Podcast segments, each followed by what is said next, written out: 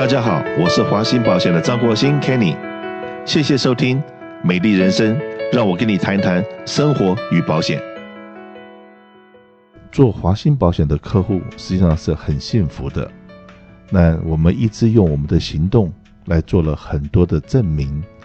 包括了像现在各位每天都在看到我们的宣传，性骚扰防治的课程，我们提供了免费的课程。那我们在讲说，四月份我们已经很高兴，为我们一千多个现有的客人，两万多名的这个员工，已经发了 certificate，让他们顺利的上了这个课程。那当然了，这个课程还在继续进行之中，尤其是我们也做了中文的版本，从英文的版本中文字幕，现在变成了中文的发音，中文的字幕，然后还有西班牙文的。这个版本我们都做出来，这样子能够让我们华人的客户、华人的公司行号，不需要再花费一个一笔不少的费用去请律师到现场来给员工上课。另外一个，他们就是要上网去购买这个 password，然后让这个员工能够上网去进行这个课程。那我们也去做了很多搜寻的动作，一个课程一个人头大概的费用。差不多是三十块钱起跳，OK，那而且没有中文的，没有西班牙文的，那华兴保险通通是给你准备好的，是免费的。所以我刚刚讲说，做华兴保险的客人是很幸福的。那当然，在这这个两个礼拜里面，我们又准备了另外一个课程，免费的提供给我们所有的客户。那这个是什么样的课程呢？中国人都知道说，开源节流。这个东西是在我们做生意里面都知道的，所以我们之前办了很多活动，是请会计师来讲怎么节流的部分。可是最近我们所开的课程是开源的课程，就是让我们所有的公司行号知道怎么样在网上面做生意。因为现在有太多的统计数字出来，然后一般的老百姓在做任何一个消费的时候，不管这个消费是买一部车，或者是买一个冰箱大件的东西。或者说去哪里玩，甚至于说只是为了吃一个饭，到了一个地区肚子饿了，会马上上网搜寻一下最近的这个附近有哪些知名的餐厅，或者是有哪些地方诶物超所值的一些东西，都上网马上可以搜寻得到。那所以说呢，网上的这些资讯就非常的重要。就这次我们请了 Yap，然后还有这个网络行销的这些专家，在华兴保险。举行了这样的一个座谈会，呃，来参加这样子的座谈会，除了你可以满载而归之外，而且我们呢所安排的时间，都是安排在中午吃午饭的时候，那也就是用你吃饭的时间到华兴保险来学习，十二点钟到一点半钟之间，而且我们华兴保险还准备了一些这个所谓的午餐，当然不是说那个便当盒的午餐，是西式的，然后有这个沙拉，有这个三明治。然后还有一些 chip，然后还有一些水果、咖啡、饮料。那这样子的活动我们常常在办。那我希望就是做华鑫保险的客人，让你舍不得离开。那如果你还不是我们现有的客人的时候，请赶快加入我们的微讯联络的这个账户。因为为什么叫微讯联络账户？因为这样子的话，你只要是关注我们，你就会知道说我们每一个礼拜在我们的办公室里面。而且呢，我们在不同的办公室办不同的讲座。现在我们的讲座多半都在哈森大汉，那我们很快的会在我们阿万办公室也开始进行类似的讲座。就我们看你的 location 在什么地方，然后我们就会找到适合你们所需要的这些 information，会提供给你们。所以今天呢，在节目里面，我很高兴请到我们几位同事来跟我们讲一讲，说这一次我们讲说怎么样去扩大你市场的占有率。怎么样让更多的客人知道你？怎么样让能把你的口碑建立出来？OK，这么一个课程，那到底说了些什么？那当然在节目里面，我们先请到我们的 Grace 跟 Phoebe 到节目里面来报告一下。那另外呢，我也请另外两位同事，他们都是有在 Retail 的经验，一个是在旅馆的 Management，另外一个在 Retail Store 里面 Management 有这样子的经验的同事，一起来分享一下，说过去是他们。怎么样在这个店里面把客服做好？那是线下的客服，那线上的客服他们又怎么样做？把这个线上客服跟线下都能够做好。也就是说，我们现在华信保险也是，OK，很多时候很多人在问我一句话，说 Kenny，现在华信保险又开了几家分公司？那我说啊，那个东西开分公司是十年以前、二十年以前，然后网络不发达的那个时候，我们需要很多分公司。现在只要我们把我们的网络、把我们的客服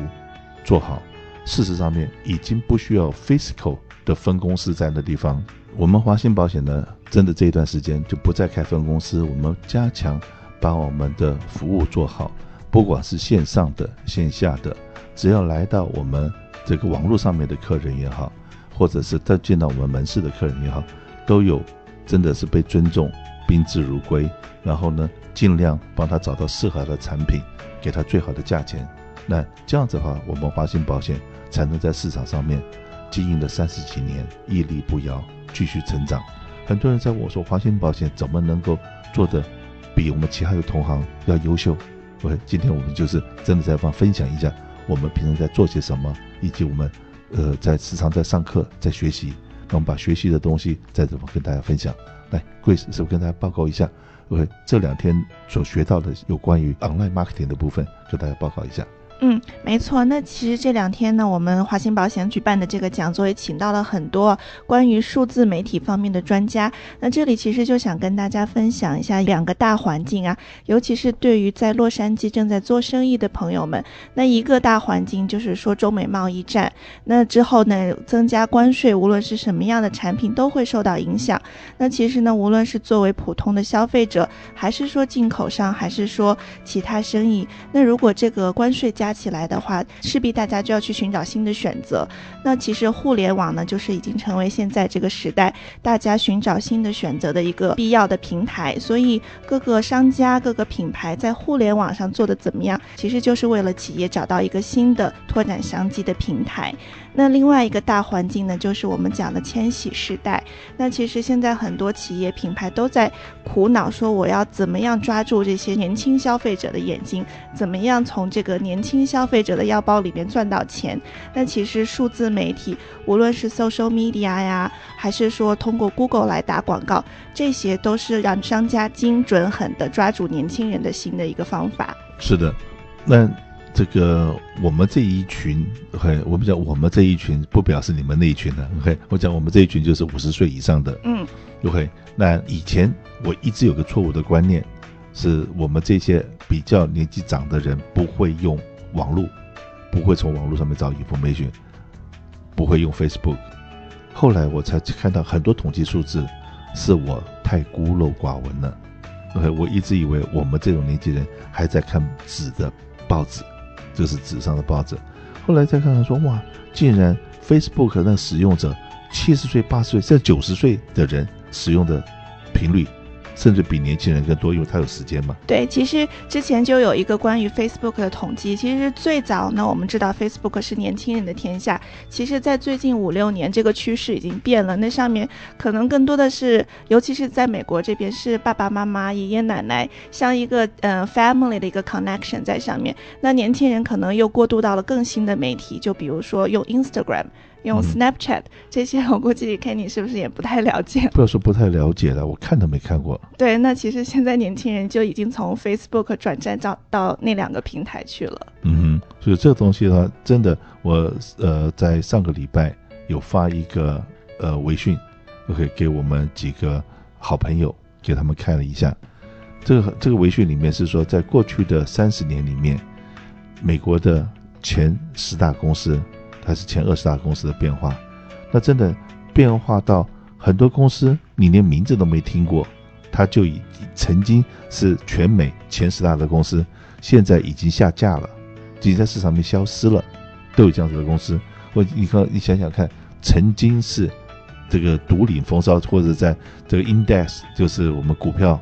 ，OK，或是这个 Fortune five hundred 不是前五百大。而是前十大的都有可能下架，所以我常常在在在勉励我们所有的员工，你努力都不一定会成功，你不努力你是一定不会成功。那这个东西，那真的就像说，有的公司的方向发展一旦走偏了，那这个再再回头来追，好辛苦啊！那只能够保持说，哎，不被淘汰掉，而只是说还在，但可是那个跟跟那个前面的 leader 那个距离就越越拉越远。曾几何时，就是我刚刚开始用大哥大的时候，那那个时候的大哥大是一个零零七的手提箱，是那么大。到后来再进再进展一点的时候，不用手提箱了，是背在身上。可是用用到那个电话的时候，我都已经觉得说，哇，这个人类的发明实在太伟大。在我小的时候，能够爬到电线杆上面，然后去接电话线，不用电话机拨电话，到电线杆上面打电话，我都觉得那些人像超人一样。后来我自己也可以变超人，我可以就背一个箱子就可以打电话。再来就看到那真正的大哥大，那个真的大哥大是那个好大的那个像个砖头一样可以打死人的那个电话。到现在我们那个电话可以放在口袋里面，甚至于最新的电话是可以卷，还可以折，呃，这种电话的发展。那而且呢，这个我们知道说现在的很多的不管是年轻人也好，中年人也好。在搜寻很多东西，已经不是在办公室里面的电脑上面在搜寻，是不是？菲比可以跟大家讲一下，最近大家使用的习惯里面，OK，在这个呃手机上面使用的率是有高到多少的 percentage？Hello，我跟大家分享一下这个 Yelp 的力量好了，相信大家都听说过 Yelp 这个 APP，它就是让人在上面 leave 那个 review，嗯，好或坏都可以留。留言，然后在上面搜的话，就比如说我今晚我想去哪里吃饭啊，或者是我要去约个医生，或者是我车子需要修理，都可以在 Yelp 上面搜寻。就比如说，OK，在 Hacienda Heights 附近有哪些餐馆，有哪些 business。然后这些都可以出来。然后如果你的 business 不在药上的第一页或第二页的话，有可能说这些 consumer 都是看不到你的 business 的。然后呢，呃，百分之九十二的人在上药之前就心里已经有个打算，说 OK，我想要买东西了。所以说之前我们都是坐在电脑上面嘛，去搜寻。做电脑上面搜寻，然后现在如果上 Yelp 的话，很可能做在方向盘上面在搜寻。对，是，是的.就像在家里面的话，也有可能说，啊、呃，我们都不再用电脑上面来查了，都是在手机上面划的。因为在 Yelp 上面，你看，OK，这个这个 business 的 review 很好，嗯，然后就 OK 打电话吧，或者是上看他们的网站看一看。嗯，然后就有比较可能说，OK，我马上就我去我去这个 business，或者是我去这个餐馆吃饭这样子。嗯，一个 Yelp 上面要把它经营得好，然后要让这个 review 都是变成一个很好的一个 review。实际上面呢，聪明的人，聪明的消费者会去看看到底他的 review 多少个 review。OK，如果他的 review 一个、两个、三个，或者十个、二十个，那很容易。OK，他是不是真的很好？不见得。如果他的 review 已经有上千的，好几百上千的 review，都是说他还不错，那说他不错不是五颗五颗星，有的人呢给星星给的是比较吝啬的。好，我们就直接这样子讲好了。像华兴保险曾经在呃过去这两年里面，帮我们华人医生做了很多工作。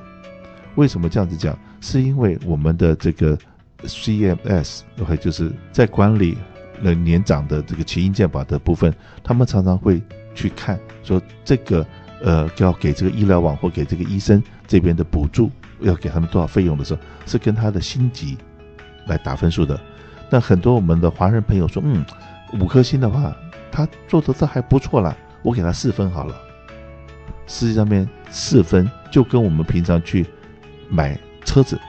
，OK。我们走的时候，那个 sales 都一定会跟我讲说：“拜托一下，麻烦你给我一个满分的评鉴，好不好？如果有任何不满意的地方，现在让我知道，我让我们立刻可以改。原因很简单，因为只要不是满分，他们一毛钱的 commission 拿不到。你只有给他满分，他才能拿到 commission。